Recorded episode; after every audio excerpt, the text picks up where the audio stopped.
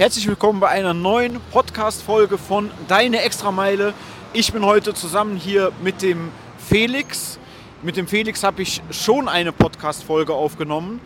Da hat der Felix noch in München gelebt. Und jetzt sind wir gerade in New York, in Manhattan. Der Felix ist mit seiner Familie nämlich ähm, nach Manhattan gezogen. Und herzlich willkommen, schön, dass du dabei bist. Wie geht's dir hier? Hi Patrick, ähm, danke dir erstmal. Ähm, mir geht es gerade sehr, sehr gut. Äh, ich bin erstmal froh, dass ich hier Besuch aus Deutschland habe. Das ist auf jeden Fall ja eh immer schön und freue mich auch, dass wir uns hier wiedersehen. Ähm, ja, ich glaube, wir warten mal kurz, weil der Ton hier sonst gleich weg ist. Ähm, ich bin gut angekommen, habe schon äh, viel erlebt, viel gesehen, äh, habe mir die Stadt schon ein bisschen näher gebracht, nicht nur aus der Touri-Sicht, sondern auch aus der äh, ja, wohnenden Sicht und ähm, freue mich jetzt sehr auf den zweiten Teil der Extrameile hier. Genau, der Felix ist nämlich auch Mitglied in der Extrameile und äh, der Felix ist halt auch definitiv die Extrameile gegangen. Ähm, du warst äh, nicht Chefkoch, sondern, warte, was, was war die genaue Bezeichnung? Ich war und bin immer noch stellvertretender Küchendirektor, also was jetzt äh, die deutsche Übersetzung ist, dafür das richtige Wort der Position ist Executive Sous-Chef. Executive Sous-Chef, genau. Und das ist ja jetzt nicht mehr in München, sondern in Manhattan in einem Top-Hotel. Genau. Und äh, ich meine, du kannst natürlich auch kochen. Du hast ja schon für mich gekocht. Ja, das war exzellent. Ähm, und was ist jetzt, ich sag mal so, was ist der größte Unterschied von New York zu Deutschland? Also definitiv erstmal die, die Art der Menschen, ne? also wie die Menschen hier drauf sind. Ähm, man hat schon das Gefühl, dass vor allem Manhattan an sich, ähm, also es geht eigentlich nur darum, Geld zu machen. Ne? Also die Leute haben ein ganz anderes Mindset hier. Die fahren auch immer dann aus den Randbezirken in die Stadt nur um zu arbeiten. Also eigentlich so richtige New Yorker wohnen hier nicht richtig, weil die kommen hier nur zum Arbeiten rein. Ne? Also die, die haben ein anderes Mindset, die geben hier immer Vollgas. Du siehst hier ganz, ganz viel ähm, reiche Menschen, du siehst hier ganz, ganz viele arme Menschen, es kommt so alles zusammen. Und ähm, ja, ich muss schon sagen, dass die, dass, die, dass die Leute anders denken hier. Die denken viel wirtschaftlicher, aber sie sind auch viel verschwenderischer. Ne? Also ähm, was hier letzten Endes ausgegeben wird ähm, für sinnloses Zeug. Wir haben vorhin schon drüber geredet, zum Beispiel einen, sich jeden Tag einen Starbucks morgens zu holen, ist ja was, was ähm, ja, in Deutschland normalerweise nicht gang und gäbe ist, hier jetzt aber äh, wirklich eigentlich jeden betrifft. Ne? Vom Normalo, ähm, ähm, jeder, der hier arbeitet, langläuft, hat irgendwie einen Starbucks-Kaffee in der Hand. Und da ist natürlich dann dementsprechend auch ähm, einfach zu sehen, wie dieser Unterschied ist, ne? dieser Klassenunterschied. Alle Leute, die keinen Starbucks-Kaffee haben, die werden dann hier natürlich auch dementsprechend nicht irgendwie angeschaut oder ne, sind halt nicht Teil des Ganzen. Also die Stadt an sich hat was ganz, ganz Magisches. Es war schon immer so, äh, wie ich ja auch schon vorher gesagt hatte, mein Traum. Und ähm, jetzt, wo man hier ist, realisiert man auch eigentlich erst, was das eigentlich alles ist hier, wie New York eigentlich auch aufgebaut ist und wie sich die ganze Sache entwickelt. Ja. Dein Arbeitgeber hat ja den Umzug gecovert. Also nach Amerika zu kommen ist ja nicht einfach. Das heißt, äh, du bist schon extrem wichtig für deinen Arbeitgeber. Ansonsten hätten die auch irgendeinen Amerikaner angestellt. Ähm, ich würde mal sagen, du verdienst ungefähr das gleiche wie in Deutschland, oder? Mm, nee, also ich habe jetzt, also wenn du es vielleicht, ich nehme nehm dir mal kurz das Mikro ab, wenn du es vergleichen würdest mit den ganzen Kosten und allem drum und dran, dann verdiene ich eigentlich weniger als in Deutschland, aber ich verdiene das Doppelte. Also die, die Unterhaltskosten, die Mietkosten und alles, was dazugehört, ähm, sind hier dementsprechend so hoch, dass natürlich ähm, mein, mein Gehalt am Ende das gleiche aussagt wie in Deutschland oder sogar ein bisschen weniger. Ne? Also in Deutschland war ich gut bezahlt. Äh, ich sag mal, ich habe so roundabout meine, ähm, ich glaube, zwischen 40 und 50.000 im Jahr gemacht, brutto. Ähm, und hier ist es halt einfach das Doppelte aber du zahlst halt auch genau das Doppelte oder sogar das Dreifache. Ne? Ja. Äh, ich weiß nicht, ob ich sagen darf, nur damit die Leute mal so ein Gefühl dafür bekommen, was du an Miete zahlst. Darf ich das sagen, oder? Ja, ja, ich habe es ja vorhin erzählt. Äh, hau ruhig raus. Sag ruhig. Also Miete äh, zahlt er hier jetzt zweieinhalbtausend US-Dollar. Und das ist schon krass. Also klar, in Deutschland sind die Mieten auch extrem hoch. Oder München, ja, wo du jetzt vorher warst. Aber zweieinhalbtausend Dollar ist natürlich schon krass. Und das war sicherlich auch nicht einfach, hier eine Wohnung zu bekommen, oder? Nee, also das ist auf jeden Fall eine der größten Herausforderungen gewesen bisher. Äh, ich meine, klar, wir sind hier angekommen. Das war Ende, lass mich lügen, Ende September sind wir angekommen, am 25. glaube ich. Ähm, und dann haben wir auch erstmal im Hotel gewohnt äh, von der Company ähm, und haben uns dann zurechtgefunden. Ich habe relativ schnell äh, Telefonnummer organisiert, Bankaccount aufgemacht und ähm, habe mir hier die ganzen ähm, Social Security Nummer und diese ganzen Sachen, die man halt braucht, wenn man hier arbeiten möchte, geholt. Und zwei Tage später habe ich mich dann auf die Suche gemacht nach einer Wohnung schon, weil man halt einfach auch dann irgendwann mal ankommen will. Ne? Also wir haben ja auch in München damals noch äh, fast drei Monate im Hotel gewohnt, weil ich die Wohnung schon gekündigt hatte und wir dachten, es geht alles viel schneller als gedacht. Ähm, aber durch das Visa hat es alles Zeit, äh, Zeit gebraucht. Und äh, dann habe ich letztendlich hier, nach fünf Tagen schon, als wir hier waren, also so äh, roundabout am 1. Oktober, ähm, eine Maklerin kennengelernt, die hat mir ein äh, Apartment organisieren können. Und äh, da musst du halt dann einfach zusagen. Ne? Also du kannst jetzt da nicht bei der ersten Wohnung äh, sagen, nee, die will ich nicht, da passt irgendwie ähm, das Bad nicht oder die Küche ist nicht schön, sondern ähm, wenn, du, wenn du hier ankommst, du hast nichts vorzuweisen. Ja? Du hast zwar einen deutschen Pass, aber mehr hast du hier nicht. Ne? Du hast kein, keine Credit History, was die hier ganz, ganz äh, äh, wichtig finden. Und da musst du halt einfach nehmen, was da ist. Und dann zahlst du halt einfach zweieinhalbtausend Dollar für äh, zwei Zimmer. Ne? Also 50 Quadratmeter. Und ähm, ja, das tut weh. Aber am Ende ist das Gehalt gang und gäbe. Ne? Also vom Gehalt gehen, vom Nettogehalt gehen 60 Prozent für die Miete drauf. Ich finde es einfach mega krass, wie teuer hier alles ist. Ich habe es eben schon gesagt, gestern Abend außersehentlich bei, mit Uber Eats bei McDonalds bestellt. Äh, ein Menü ein Big Mac Menü, ein Double Cheeseburger für 30 Dollar, ja. Ähm, und heute waren wir für drei Personen essen für 30 Dollar. Also das ist schon krass.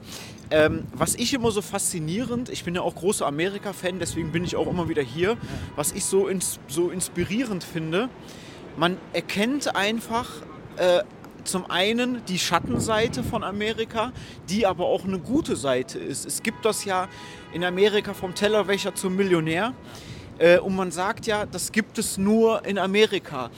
Ähm, und diese Schattenseite, arm und reich, oder das Gesundheitssystem, das soziale Netz, was du nicht so hast wie in Deutschland.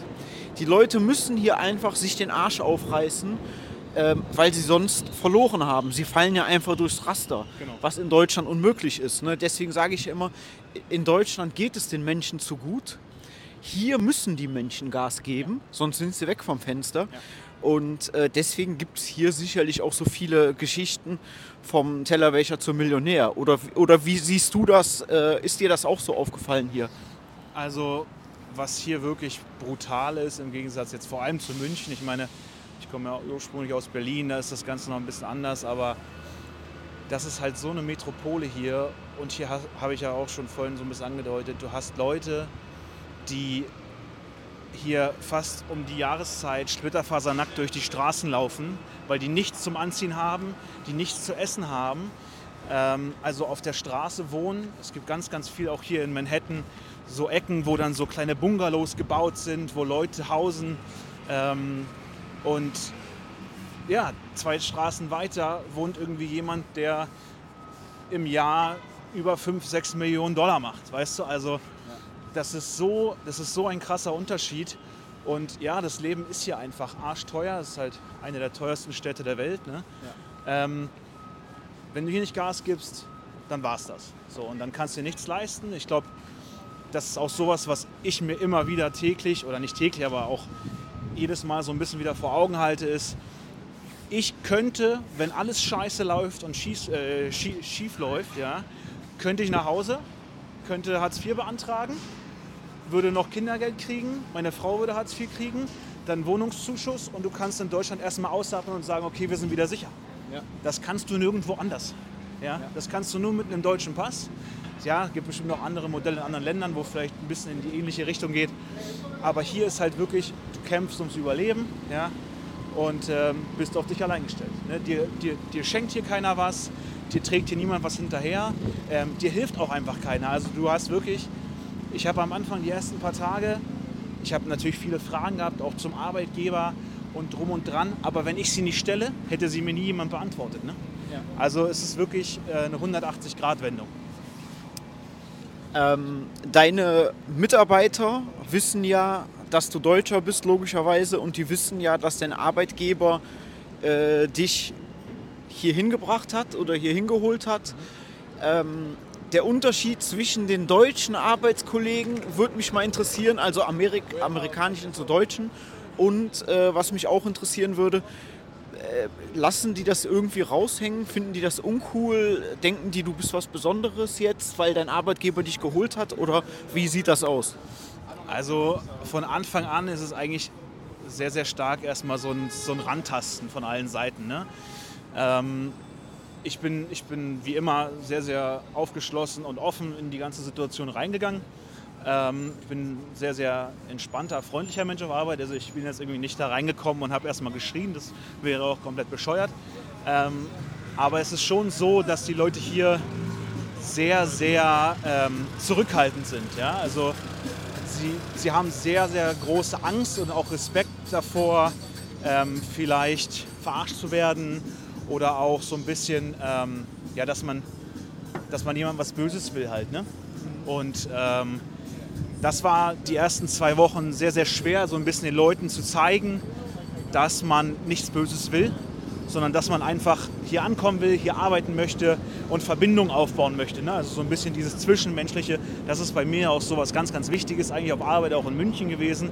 Du hast, du hast ein ganz, ganz tolles Team gehabt in München, wo ich einfach zusammen mit Leuten gearbeitet habe. Und hier ist es halt eigentlich so, dass ich auch manchmal gegen Leute arbeiten muss, weil die halt einfach ein ganz anderes, ähm, ja, ganz anderes Leben führen. Ne?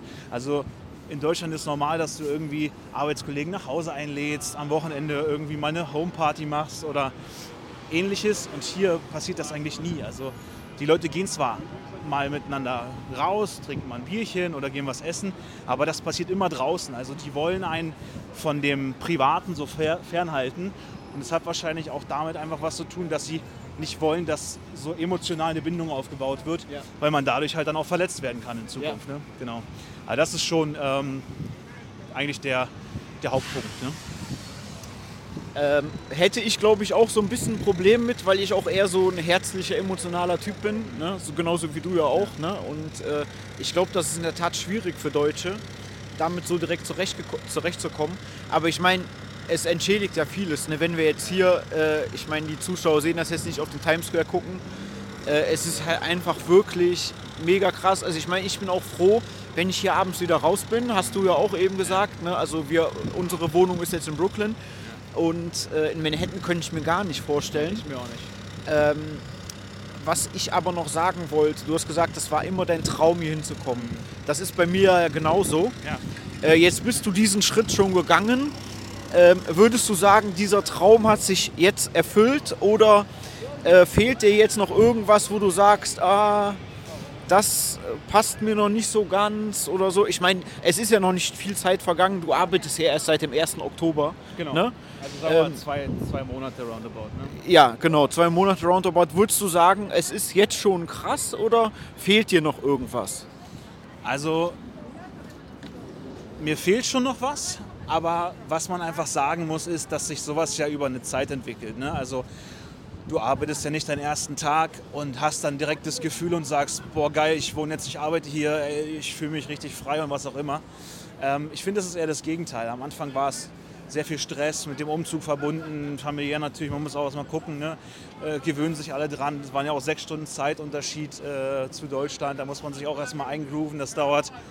Und ähm, das ist schon es ist schon sehr, sehr cool und ich, ich bin, also ich realisiere das eigentlich immer erst dann, wenn ich, wenn ich so mal eine ruhige Minute habe, weißt du?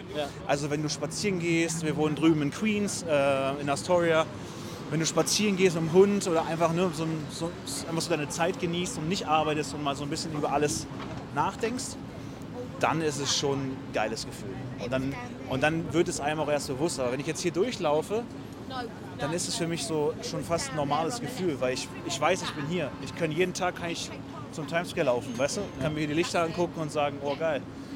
Aber so richtig mal entspannt die ganze Sache äh, anzugehen, mal ein bisschen frei zu sein und das auch wirklich so ein- und auszuatmen, sage ich manchmal. Ne? Und nicht dieses, ey, ich muss jetzt hasseln, ich muss in die Stadt rein. Und dann realisierst du eigentlich, boah geil, guck mal, hast du schon geschafft. Und das war halt für mich, das war weit, weit weg. Ne? Also Ja. ich hätte das vor einem Jahr nicht gedacht, dass ich hier in, hier in Manhattan arbeiten würde Ja. oder hier auch wohne und was auch immer. Ne? Also ähm, ist, schon, ist schon echt stark. Es fühlt sich wunderbar an. Ja, also für mich absolut nachvollziehbar und das, was ich euch immer wieder sage äh, und was ich auch ihm gesagt habe, wir sind permanent in Kontakt gewesen. Ich habe auch zwischendurch geschrieben. Äh, ich weiß noch ganz genau, ich habe dir auch an dem Samstag eine Nachricht völlig random geschrieben, weil ich habe das Datum selber vergessen gehabt und habe geschrieben, hey Felix, äh, ich weiß nicht mehr ganz genau, aber ich glaube, du fliegst nächste Woche. Äh, ich wünsche dir mega viel Spaß, guten Flug und gute Ankunft und so weiter. Ja, ich finde es einfach krass und freue mich da total drüber, dass du das so durchgezogen hast. Und äh, wir machen jetzt gleich Schluss mit dem Podcast, weil wir haben jetzt schon viel gequatscht und es wird auch immer dunkler. Und wir wollen so ein Bier trinken gehen, ne? Auf jeden Fall. Machen Ja.